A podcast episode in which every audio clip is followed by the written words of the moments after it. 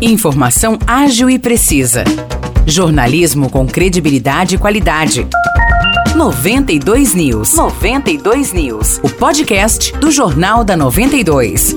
Olá, eu sou Morris Projan e a partir de agora você fica bem informado sobre as principais notícias do dia em nossa cidade e região. No episódio 463 do podcast 92 News, você confere. Águas da Prata registrou ontem mais uma morte causada pela Covid-19. A cidade não tinha óbitos pela doença desde o dia 10 de março, há quase três meses. Não foram divulgadas informações da vítima. Agora, com esse falecimento, sobe para 38 o número de vítimas fatais no município desde o início da pandemia. Águas da Prata tem três pacientes hospitalizados e somou 16 novos casos positivos em dois dias.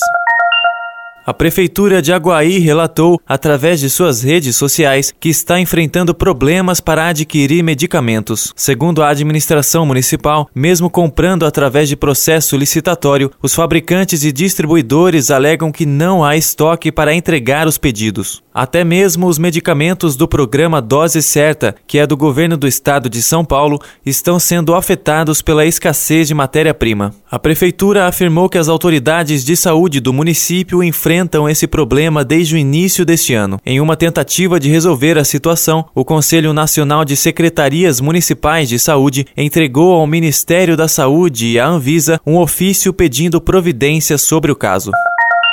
Hoje tem mais uma edição da Feira Noturna em Espírito Santo do Pinhal. O evento ocorre na Praça da Independência a partir das 6 horas da tarde e conta com diversas atrações gastronômicas e culturais. O show musical será da dupla William e Dorta.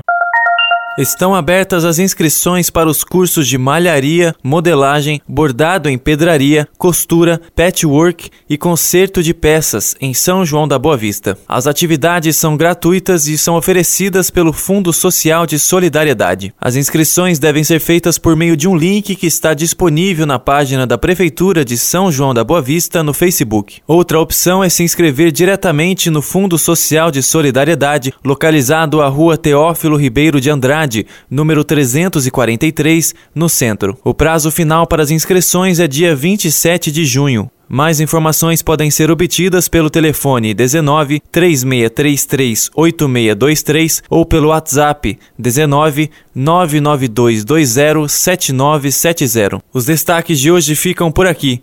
Valeu e até o próximo episódio do nosso podcast. Para mais notícias de São João da Boa Vista e região, acesse 92fm São João.com.br ou siga 92fm São João nas redes sociais. 92